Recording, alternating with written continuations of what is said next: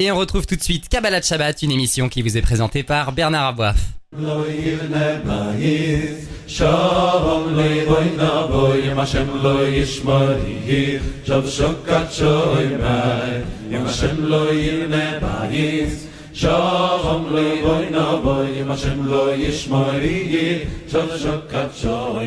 Bonsoir à tous, Bernard Aboif au micro. On se retrouve comme chaque vendredi après-midi, vendredi soir pour euh, Kabbalah Shabbat, une grande émission de Torah et de pensée juive. Et nous sommes en ligne avec Raveli Lemel. Bonjour Raveli Lemel, Shabbat Shalom. Bonjour et Shabbat Shalom. Raveli Lemel, on va comme chaque semaine survoler la paracha, ce texte que nous lisons euh, dans nos communautés et nous arrivons euh, à présent à une nouvelle, un nouveau chapitre qui s'appelle Ekev. Et euh, on y évoque notamment la question de la Hirat Shamaim, c'est-à-dire la crainte de Dieu. Donc on a tous compris euh, que la crainte de Dieu est supposée être le, premier commandement, c'est-à-dire la première chose à comprendre, à savoir faire, et même certains disent tout est là. Euh, mais moi, je vais vous poser une question un peu iconoclaste. Si je fais les choses parce que j'ai peur, je les fais. Je veux dire, quelle est la valeur de ce que je fais? Et très franchement, on fait tous des choses parce qu'on a peur. Mais quelle est la, matérialité Quelle est la consistance de je fais, je fais quelque chose parce que j'ai peur Par exemple, euh, on, pourrait en donner 10 000 euh, face à la délinquance. Moi, j'adhère pas aux délinquants, j'ai peur d'eux. Je fais, voilà, je bouge pas, je sors pas de ma voiture en cas d'incivilité. Quelle est euh, que signifie en fait cette idée de Hirat Shamaim qui va à l'encontre de tout ce que vous nous avez dit, vous, les rabbinim, la semaine passée, sur et, tu aimeras, et tu aimeras Dieu.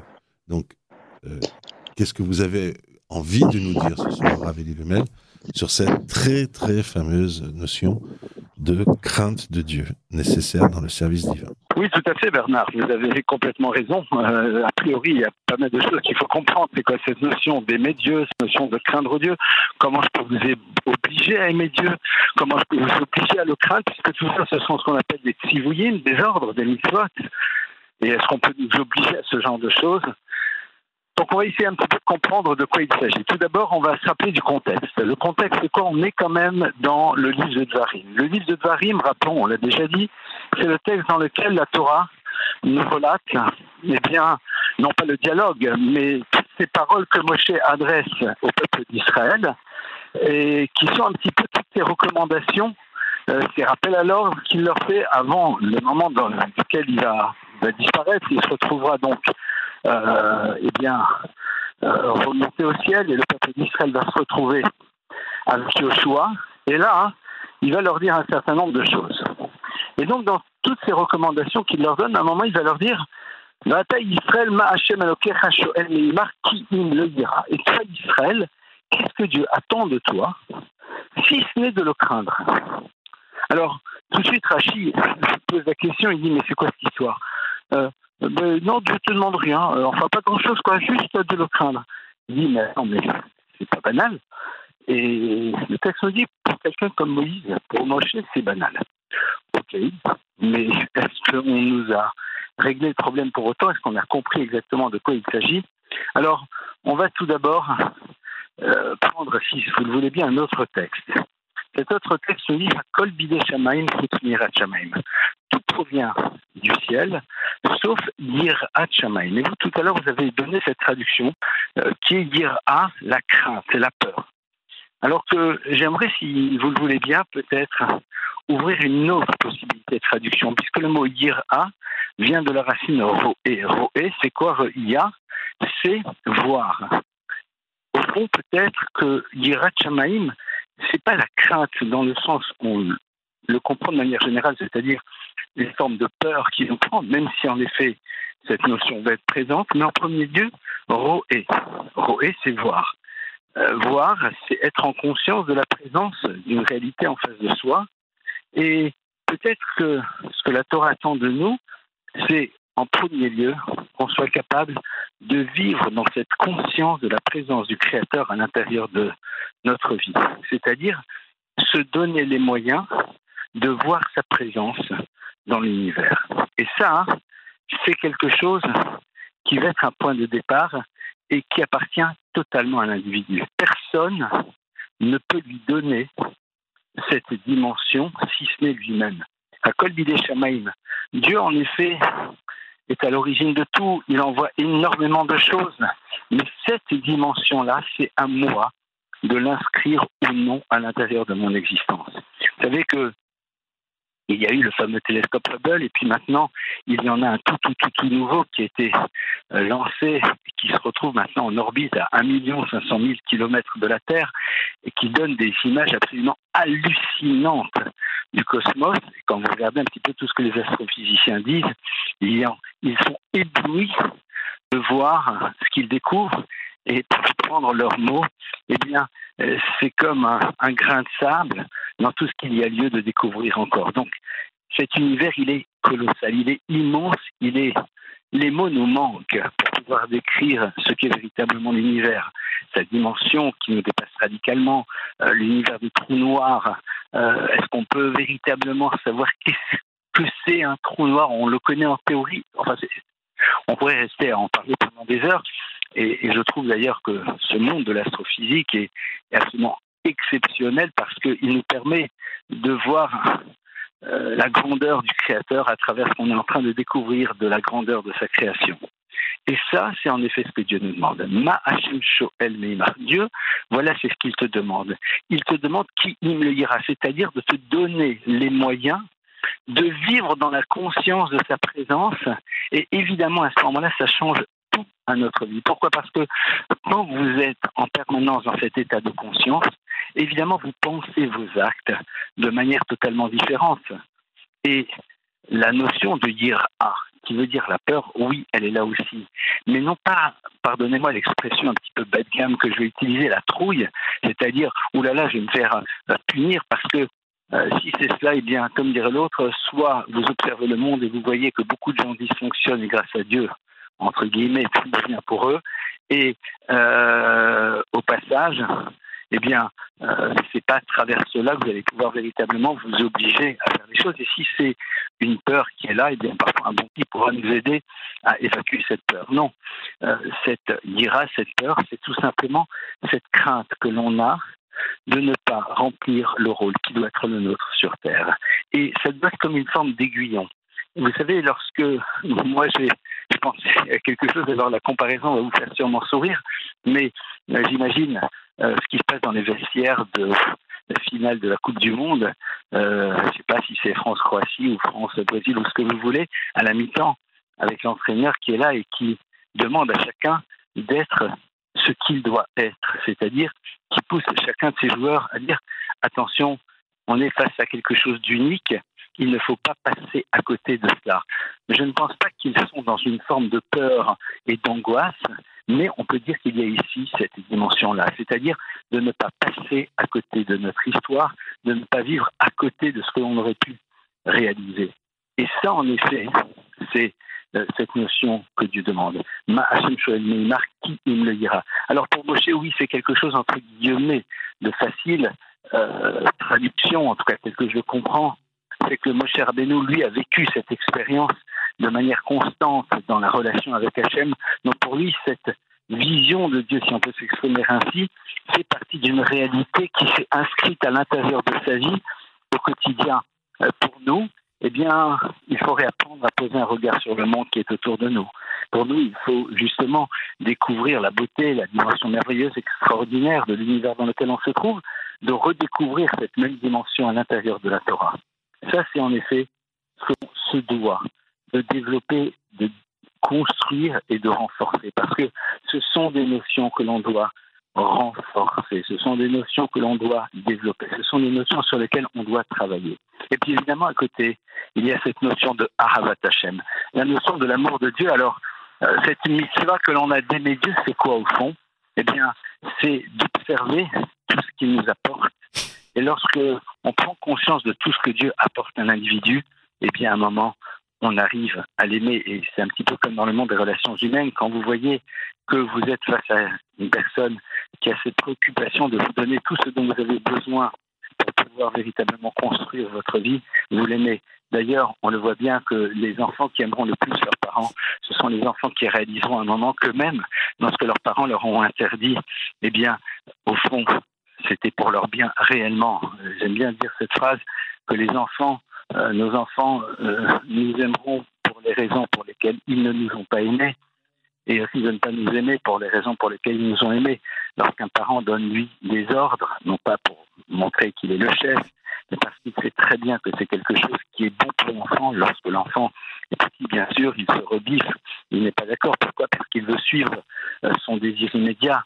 Mais au bout d'un moment, il réalise qu'au fond, c'était sans doute le plus beau cadeau que ses parents pu lui faire. Eh bien, c'est ça cette notion de Abba c'est-à-dire de réussir à prendre la mesure ô combien Hachem, en nous donnant la Torah et les mitzvot, nous a donné les moyens de vivre une vie exceptionnelle dans ce monde-ci et dans le monde futur. Alors, voilà un petit peu cette dimension-là que l'on se doit de développer, la notion de d'Irat Hachem.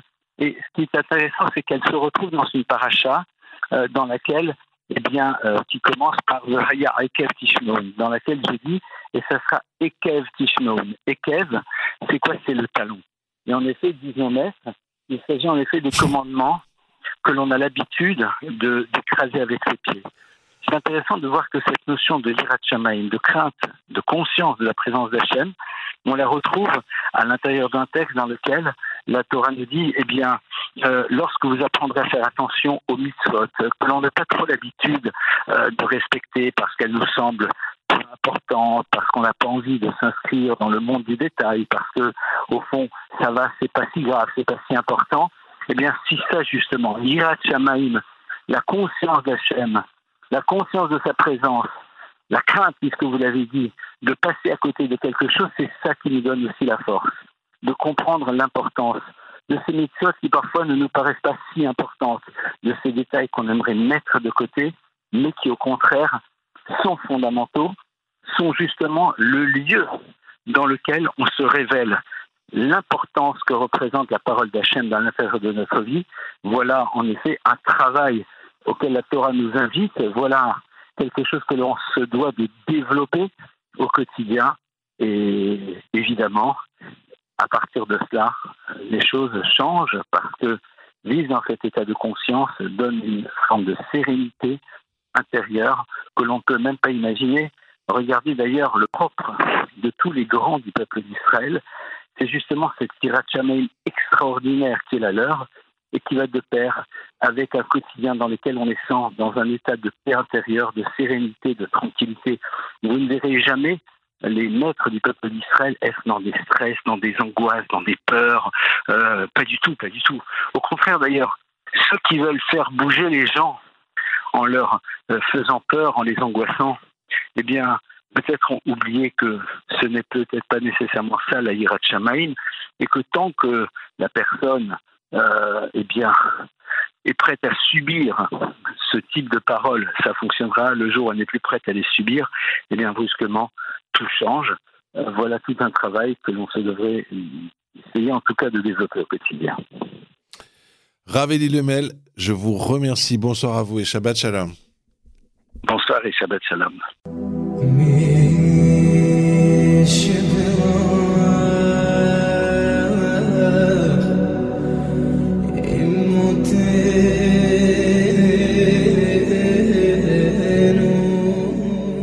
Et nous sommes en ligne à présent avec Rav Mandechai Biton à Jérusalem. Bonsoir Rav Mandechai, Shabbat Shalom. Shabbat Shalom Bevorach. Rav Mandechai Biton, on continue l'étude de notre paracha et euh, dans les reproches adressés par euh, Moshe Rabbeinu au d'Israël, euh, alors les Chachamim ont décelé comme presque un manque, quoi, une impression comme si euh, les, Juifs ne méritaient pas vraiment cette terre d'Israël et peut-être même que c'est plus en raison de la décadence du, de l'autre côté, quoi, que euh, ils ont un, un sur cette terre. C'est très étonnant parce que c'est quand même la base de, de toute la Torah, quoi, Eretz Israël. Donc, euh, qu'est-ce que qu'est-ce qu'en disent en fait les Chachamim? Oui, enfin, la base de la Torah, c'est la Torah, mais c'est vrai, vous avez raison, parce que là, Moshe Rabbeinu leur dit euh, euh au, vers, chapitre 9, verset 4, il va leur dire sur plusieurs versets, hein, Altomar, ne dis pas dans ton cœur que, que Hachem veut repousser ses peuples de devant toi, parce que, Betsit Kati, parce que toi, tu es quelqu'un de sadique, parce que toi, le peuple juif, toi, le juif, tu es sadique, Et donc Hachem m'a amené à hériter de cette terre. Non, pas du tout. C'est par la riche houte, c'est par la méchanceté et l'impiété de ces peuples que cette terre vous est donnée. il continue encore le pasouk suivant. Ce n'est pas parce que toi tu es sadique, l'obétit katra, et c'est pas non plus dû à la droiture de ton cœur que tu vas hériter de leur terre. Non, non, pas du tout. Et à nouveau, la Torah dit, c'est par la riche houte, par l'impiété, par la méchanceté de ces peuples. Pourquoi? Parce qu'Hachem a promis à Avram, Israël et Yaakov de donner à leurs descendants la terre d'Israël. Et encore, ça continue au verset 6. Et tu sauras que c'est pas non plus parce que Betit Katra par ta petite coûte, parce que tu es un tzaddik, que Hachem te donne cette terre. Pas du tout, parce que tu es un peuple qui a la nuque Rappelle-toi bien combien de fois tu as, énervé Hachem. on lit ça, et on se dit, euh, quelle est notre place finalement dans le projet ici? Quelle est la place de Ham Israël? Si finalement Ham Israël va recevoir la va recevoir Eretz Israël et va rentrer en Eretz Israël, parce que finalement, les sept peuples qui sont là-bas euh, font des corbanotes, des sacrifices d'enfants, parce que ce sont des gens qui esclavagisent des populations entières, parce que ce sont des gens qui représentent l'origine même de toutes les formes les plus élaborées et, les plus horribles d'Avodazara, de, d'idolâtrie, de débauche sexuelle, de violence, de meurtre, etc. Donc finalement, on va les mettre dehors parce qu'ils ne méritent pas Eretz Israël, c'est clair, mais est-ce que finalement nous on est mieux? C'est la question qui est posée ici. Alors le Horachaim Akadosh va dire la chose suivante. Il va dire, rappelez-vous bien qu'au chapitre 4, verset 4, au début des Devarim, au début du Deutéronome, lorsque Moshe Rabbeinu conclut la première partie des réprimandes qu'il adresse à Israël, il leur dit Vatem adevikim bachem, vous, vous êtes en symbiose avec Hachem, et l'Okerem, votre Dieu. Vatem adevikim bachem, chaim kullechem ayom et donc vous allez vivre.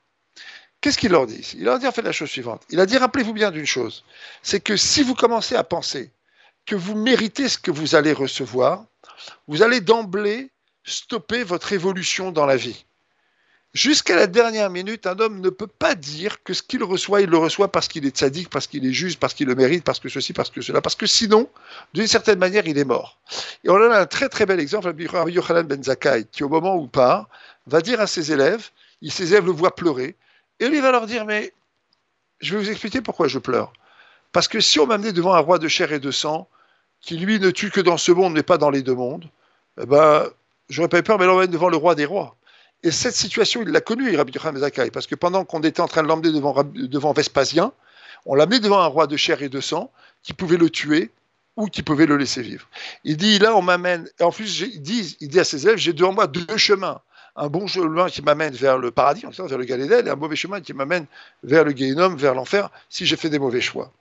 Cette situation, il l'a connue aussi, parce que quand il s'est retrouvé devant Vespasien et qu'il a dit à Vespasien, donne-moi la ville de Yavne pour que j'y mette les chachamim et les sages pour qu'on étudie la Torah, il ne savait pas si c'était le bon choix. Peut-être qu'il aurait mieux fait de demander le, le, le Et lui-même, il n'était pas sûr d'avoir demandé la bonne chose. Jusqu'à la fin de sa vie, en fait, il n'était pas certain d'avoir complètement demandé ce qu'il fallait demander. Mais ce qu'il est en train de leur dire, c'est plus profond.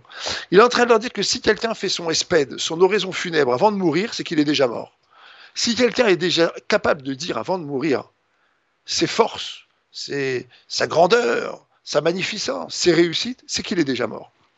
Et là, c'est ce que Moshe Rabbeinu va leur dire. Il va leur dire chose suivante. Il va leur dire, sachez que je vous ai dit au départ, vous êtes collés à Hachem vous allez vivre. Vous avez en vous la charge spirituelle nécessaire pour vivre dans ce monde-ci, dans le monde futur. Mais sachez que il y a un certain nombre de manquements dans votre attitude, individuelle ou collective, qui font que vous êtes en danger.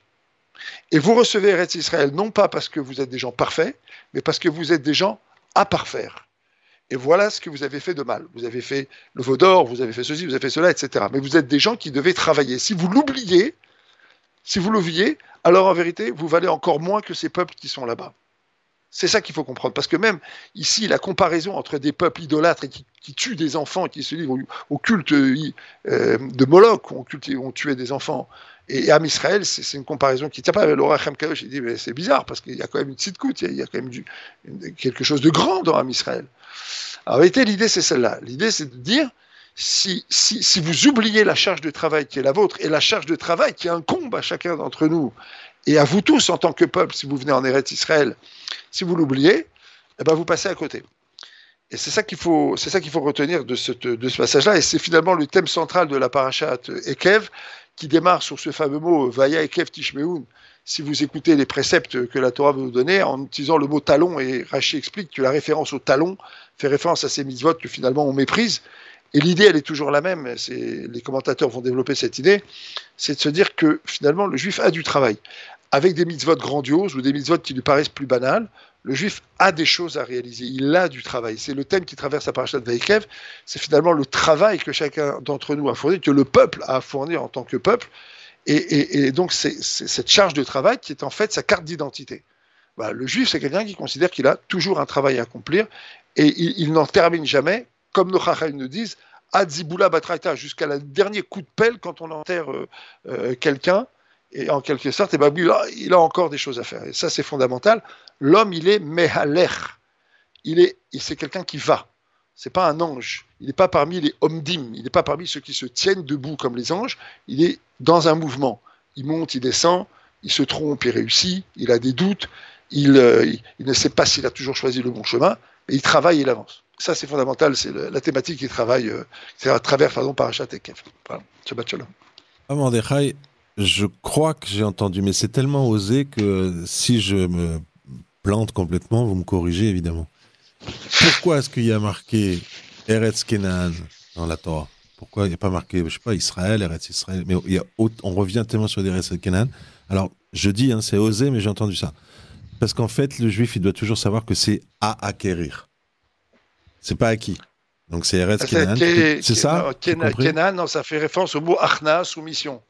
ça veut dire que c'est une terre dans laquelle, quand on passe l'espace aérien, il faut apprendre à se soumettre à Hachem. Il y a beaucoup de Français qui l'oublient d'ailleurs. Ah. j'ai là, ils ont je, le je vous rassure, ils l'oublient en France aussi. Ouais, c'est partout. Non, il ne faut pas oublier. C'est Eretz Kenan, c'est Eretz Achna.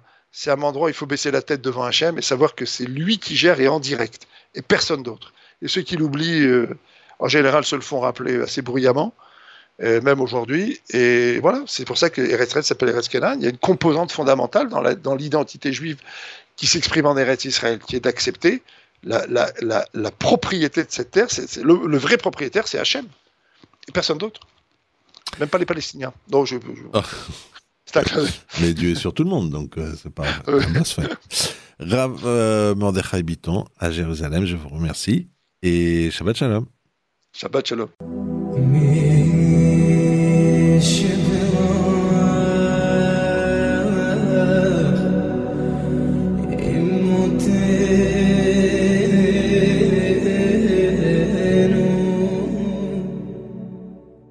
Nous sommes en ligne avec Ravgué. Bonsoir Ravgué, Shabbat Shalom.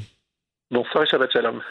Ravgué, euh, vous voulez vous intéresser, vous, à un point très particulier de notre paracha, c'est celui de la bracha. Pourquoi? Parce que euh, elle est évoquée par deux fois, en fait, dans notre texte, dans notre chapitre, mais aussi euh, parce que c'est justement, précisément de cette parachat, Ekev, qu'on apprend qu'il faut faire 100 brachot par jour. Et je crois me souvenir que par exemple, Rav Yosef, il y tenait beaucoup. Il disait faites attention le Shabbat de ne pas en faire moins. Donc, euh, quelle est l'importance de cette notion très juive qui est la bénédiction?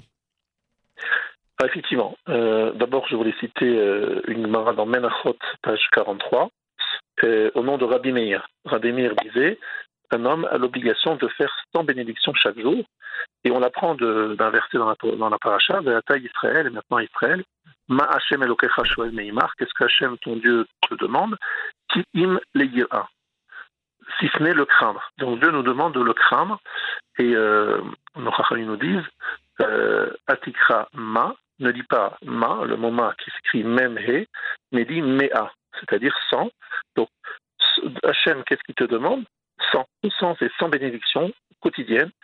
Et ces 100 conditions quotidiennes sont attachées à la notion de la guira, de la crainte de Dieu, parce que lorsqu'on fait une bénédiction, on dit euh, nous notre Dieu, Melech Haolam, roi du monde. Et par exemple, on dit Boré Periaet, euh, il a créé le fruit de l'arbre. On, montre bien que on reconnaît que tout ce qu'il y a sur terre et tout profit que nous prenons sur terre, nous, nous remercions Dieu de nous avoir donné la possibilité d'en profiter, de nous avoir créé ce fruit pour prendre l'exemple du fruit. Mais à chaque fois, on rappelle l'existence de Dieu, sa présence, son influence dans le monde. Donc ça amène la Yirat Shamaim, la crainte. On sait aussi que dans la paracha, comme je parlais de deux, occurrences, la deuxième fois, c'est Birkat Amazon. Ve'savata ou. Tu mangeras, tu seras rassasié et tu béniras. Et une mitzvah, une obligation, chaque fois que l'on prend du pain, donc de faire une bénédiction, le fameux Birkat Amazon, qui est une mitzvah de la Torah, qui est une des rares brachot qui sont Minatora. Les autres brachot, les 100 bénédictions, sont instaurées par nos sages. Et c'est parce qu'elles sont instaurées par nos sages qu'elles sont moins importantes. Et comme vous l'avez rappelé, le Shabbat, euh, on a peut-être un déficit de bénédiction parce que euh, chaque jour on dit trois, euh, trois, trois esrées. En fait, c'est trois fois 19 bénédictions dans la prière que l'on fait à voix basse, ce qu'on appelle la Shemon ou la Amida. Et donc, comme il y en a une Amida beaucoup plus courte, le Shabbat, qui ne fait que 7 bénédictions, on a un carence de brachot. C'est pour ça qu'on nous encourage, le Shabbat, de multiplier les bénédictions. Par exemple, au Kiddush du Shabbat matin, certaines personnes, après avoir fait euh, le kiddush du vendredi soir prennent, font quelques bénédictions avant de faire Netilat Yadayim et Moti. En tout cas, on essaye de trouver l'occasion de dire effectivement ces 100 bénédictions quotidiennes. Alors, ce que je voudrais ici, c'est évidemment vous rappeler l'importance de ces bénédictions. Euh, c'est quelque chose qui nous apporte beaucoup de, de, bénédictions, puisque le fait de bénir euh, ouvre les portes du ciel et influence euh, la bénédiction dans le monde. On a tous besoin de beaucoup de bénédictions. Mais je voudrais surtout vous rappeler et vous, enfin, vous enseigner une histoire, une histoire très intéressante sur une des bénédictions qu'on dit souvent, c'est la bracha de Hacher Yatsar. Lorsqu'on sort des toilettes, on fait une bénédiction assez longue, dans laquelle on remercie Hachem de nous avoir créés avec des membres. Donc on a des différents organes, on va dire ça par organe. Certains sont creux, certains sont ouverts, mais Hachem en fait en sorte que ce corps, le corps, notre corps, euh, il fonctionne. Et euh, lorsqu'on va aux toilettes, c'est l'occasion de se le rappeler, mais c'est aussi l'occasion de se dire que c'est extraordinaire d'être en bonne santé, en fait. Et de remercier Hachem de, de nous préserver en bonne santé. On a tous besoin d'être en bonne santé. Mais il y a malheureusement des gens qui ne le sont plus, ne sont pas en bonne santé. Je vais vous raconter justement l'histoire d'une de ces personnes, une personne assez âgée, qui a été hospitalisée dans un, dans un hôpital à Bnebrak, appelé Mayane Hayeshua. Euh, cet hôpital est un hôpital très particulier, on y respecte la halakha, il abat des offices, et tout ce qui est décidé là-bas est décidé selon les avis des, sages, des chachamim. Évidemment, les médecins, mais les médecins prennent conseil aussi avec les rabbinim. Et donc l'histoire de notre de ce monsieur assez âgé, il y a un problème aux reins. Les reins ne fonctionnent pratiquement plus, voire plus du tout. Euh, les médecins sont extrêmement euh, pessimistes. Je pense qu'il n'en a que quelques jours, quelques jours à vivre. Et donc, euh, que se passe-t-il dans ces cas-là? Eh ben, Dans cet hôpital, ils, avertissent leurs patients ou la famille de leurs patients que, vu que la médecine n'a absolument aucune solution, il faudrait qu'ils s'adressent à des autorités, comme les autorités rabbiniques, pour trouver des, moyens de faire des prières, des bénédictions, des, des actions pour euh, obtenir peut-être une guérison euh, inespérée, miraculeuse. C'est assez étonnant d'ailleurs qu'un docteur appelle des patients pour leur dire il y a un autre moyen que la médecine. En tout cas. Dans, cet, dans, cet, hôpital, et les directives sont données par un certain Ravi Pak Ziderstein, qui est un monsieur exceptionnel, dont il faudrait qu'on en parle une autre fois plus longuement. Et donc, euh, c'est ce qu'ils font. Ils disent on vous vous, vous connaît pas, vous la famille, et sachez que votre père il est vraiment dans une situation euh, désespérée. S'il vous plaît, faites quelque chose. Alors, la mm. personne qui est au bout du fil, c'est pas quelqu'un qui ne connaît rien, euh, c'est quelqu'un qui est euh, un envoyé du Hadmour de Bel. Vous savez, la Chassidou de Bel, à Jérusalem, très grande Chassidoute. Euh, ils ont un très très beau Beth d'ailleurs, que vous invite à visiter, magnifique. Et il y a un rabbi qui s'appelle le rabbi de Bel, Rav Rokeach, qui est un personnage très important. Et ce monsieur, ce Rav, leur donne le conseil suivant. Il dit voilà, votre père est dans une situation très difficile. Je vous conseille de motiver des personnes qui ne disent pas encore la bénédiction d'Achayata, donc des personnes non pratiquantes, de les motiver pour la guérison de votre père, de commencer simplement de, commencer à dire ces bénédictions. Même s'ils font pas Shabbat, ils font, ils mangent pas cachère, mais qu'ils fassent la bénédiction en sortant des toilettes. Alors, et ça tombe très bien parce que ce monsieur-là, qui donc euh, un proche euh, malade, il s'occupe d'un mouvement de Baal Vous savez, les, les chassidim, on pense souvent qu'ils pensent qu'à eux, qu'ils sont un peu enfermés. C'est pas vrai. La chassidou de Bel, par exemple, elle a une grande organisation, une grande organisation de Kirou, où ils essayent de motiver des gens qui ne sont pas religieux à le devenir en leur proposant différentes activités. Justement, euh, ce, ce week-end-là, ce Shabbat, vendredi Shabbat, ils ont organisé un Shabbat pour des jeunes filles qui ne sont pas pratiquantes. Et dans le programme, il y a visite du cotel vendredi soir. Alors devant le cotel, elles sont déjà un peu émues, euh, on leur explique que le cotel, les prières, etc. Il leur demande, voilà, il dit voilà, chez mon père, il, est très malade, les médecins sont désespérés. S'il vous plaît, mesdemoiselles, faites-moi plaisir, faites un, geste, prenez, sur vous de dire la bénédiction d'Acha Yatzar. Alors les jeunes filles sont très émues, et tout en, encore une fois, je vous dis des personnes qui n'ont même pas Shabbat, elles prennent sur elles de faire la bénédiction d'Acha Yatzar en sortant des toilettes. Alors, évidemment, vous avez compris ce qui s'est passé. C'est un, un, vrai miracle médical. C'est qu'effectivement, euh, quelques heures, donc dans le Shabbat, vers la fin du Shabbat, euh, les reins qui ne fonctionnaient pratiquement plus commencent à refonctionner. Et vous avez compris, une semaine plus tard, le monsieur est sorti de l'hôpital.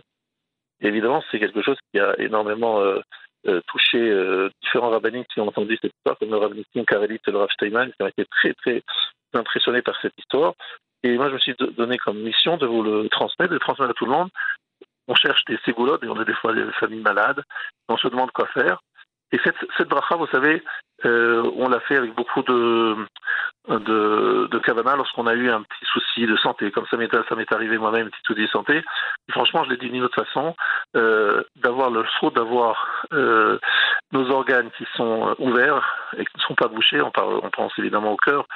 Bon, les artères doivent rester bien, bien ouvertes. J'ai eu un petit problème à ce sujet il y a deux ans. Et donc, effectivement, c'est quelque chose auquel on, enfin, il y a un an, et auquel je suis particulièrement sensible. Et je pense que chacun d'entre nous, même si on est en bonne santé, de faire ces bénédictions avec, euh, avec beaucoup de concentration, lentement, euh, c'est quelque chose qui peut, euh, je l'espère, être de nature à nous garantir d'avoir une santé plus longue. Mais même si ce n'est pas le cas, au moins remercier HM euh, à chaque instant d'être en bonne santé. Mais l'histoire ne se termine pas là.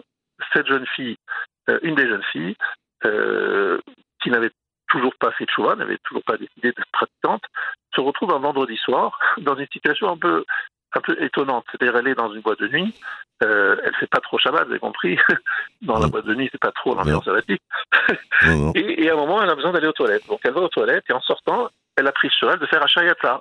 Donc, elle fait Achayatza avec beaucoup de concentration. Et tout d'un coup, elle se prend, qu'est-ce qu'est-ce que je fais là? Je suis en boîte de nuit, un vendredi soir, je transgresse le Shabbat euh, plusieurs fois par minute. Et qu'est-ce que je fais? Je fais Achayatza en sortant des toilettes. Mmh. C'est complètement incapable. Je, me, je fais n'importe quoi. Je me contredis. Je fais bon. Il faut que je choisisse dans ma vie. Je fais je, je, la Torah, ça compte pour moi ou ça ne vaut rien? Il ne faut pas que je ne vis pas dans des contradictions permanentes. Vous savez ce qui se passe Elle prend la décision de tout laisser tomber, tout ce, qui est, ce monde dans lequel elle vit, et de faire une vraie teshuvah, et de respecter le Shabbat, et d'autres mitzvot aussi, grâce à cette bénédiction d'Achayata. Vous savez, des fois, une petite chose, si on la prend sérieusement et qu'on la prend en main, elle peut nous amener très loin. Donc aujourd'hui, je voulais essayer de, nous réveiller tous, de nous tous nous sensibiliser à cette magnifique euh, mitzvah, des bénédictions générales, les 100 bénédictions. C'est pas loin, c'est pas si long de faire 100 bénédictions, mais c'est sans rendez-vous avec Hachem, sans rendez-vous avec l'Irat la crainte d'Hachem. Or, le verset dit, qu'est-ce que Hachem ne te demande? Si ce n'est le craindre. Donc c'est un moment privilégié, précieux. Prenons ce temps, le temps de ne pas aller dire les bénédictions trop vite, euh, comme on dit, nous, ça, la jeter de la bouche, de l'avaler ou de la jeter, je ne sais pas comment on le, dira, en tout cas les dire lentement, distinctement. En tout cas, certaines bénédictions, si on n'arrive pas à les faire toutes avec euh, ferveur, ça peut apporter tellement de bénédictions dans le monde. Donc allons-y, prenons-nous en main, en Parachat l'occasion de se ressaisir. Et pour le Birkat Amazon, qui était le ministère de la Torah, un Birkat Amazon qui a malheureusement pas de chance, il est juste après le repas. Et après le repas, on est souvent, euh, entre guillemets, un peu endormi, fatigué, euh, un peu, on va dire, on est un peu dans d'autres d'autres sphères, on n'est pas dans une synagogue. Donc le Birkat Amazon se fait des fois de façon pas très sérieuse. Donc le lire, Birkat Amazon, dans le texte, et une autre fois, j'espère euh, très bientôt vous raconter d'autres histoires sur Birkat Amazon, des histoires tellement importantes. Je me j'étais à l'Eshiva de et le Rav Shach nous disait très souvent, nous motivait à lire le Birkat Amazon dans le texte. Il dit que c'est très important de lire Birkat Amazon dans le, Birkat Amazon dans, dans le, texte. texte. Et il disait lui-même qu'un jour, un jour, il avait un Birkat Amazon, il manquait quelques mots parce que ça s'était effacé. Il s'est levé alors qu'il était très âgé, il s'est déplacé pour chercher un autre texte pour pouvoir lire les quelques mots manquants dans les mots. Pour nous rappeler l'importance de lire les Amazon dans les roues et surtout les lire avec sérieux et concentration. Moi, je pense que tout cela peut nous amener plein de bénédictions. On en a tellement besoin, nous tous. Alors, on prend sur nous pour ce soir, allez, challenge de, de Rav Gay. Donc, Asher Yatsar, on pense à le faire. Ceux qui n'y pensent pas essayent d'y penser. On essaye de faire les 100 bénédictions. Donc, on peut en rajouter un peu ici. Je crois même que des fois, on peut respirer une- quelque chose qui sent bon, une fleur, etc. J'ai cru comprendre, je parle sous votre contrôle, Rav, qu'il y a quand même aussi une idée de pas exagérer non plus. C'est pas bien non plus. Faut- ça s'appelle Bra- Bracha Shenatzricha. Mais voilà, 100, c'est sûr que c'est nécessaire et que c'est un très beau challenge. On se donne tous ça ensemble. J'adore quand on fait ça dans cette émission. Là, sur ce Alors ça, je Shabbat, voudrais dire autre chose. Mais je voudrais moi. Vous connaissez tous des gens malades. Vous connaissez Oui. tous des gens qui sont. Pourquoi ne pas se dire, le Hachayatsa, si je le faisais pas, je le fais, et si je le faisais mais rapidement, je vais le faire avec plus de concentration en me disant que c'est pour la guérison d'un tel. Ce serait Très tellement beau qu'en même temps, on se réveille, bon, on fait les choses un peu mieux, et en plus, on pense aux autres. magnifique. Allez, le challenge est pris. Euh, on fait ça, c'est joli en plus à faire, c'est pas compliqué. Euh, Dire une bracha, euh, on, on- ça change pas toute une vie, mais c'est justement exactement euh, Parachat Ekev, ce qu'on laisse sous son talon sans y penser. Ravgé, je vous remercie. On a dit quoi? On a dit Asha Yatsar, Berkat Amazon dans le texte et essayez de faire les 100 brachot de cette semaine, de, de la journée à partir de ce soir. À partir de ce soir, à partir de demain, 100. 100, c'est sur la journée ou c'est. Non, c'est comme, euh, comme contre les juifs, quoi. Ça, à partir du soir, voilà. non? Ah bah c'est à partir de ce soir, c'est à partir du de, coucher du soleil jusqu'à demain soir. Voilà, euh, C'est entendu. On fait comme ça. Challenge euh, lancé par, euh, par Rav sur Radio Shalom. Merci à vous, Rav Shabbat Shalom. Shabbat Shalom. Shalom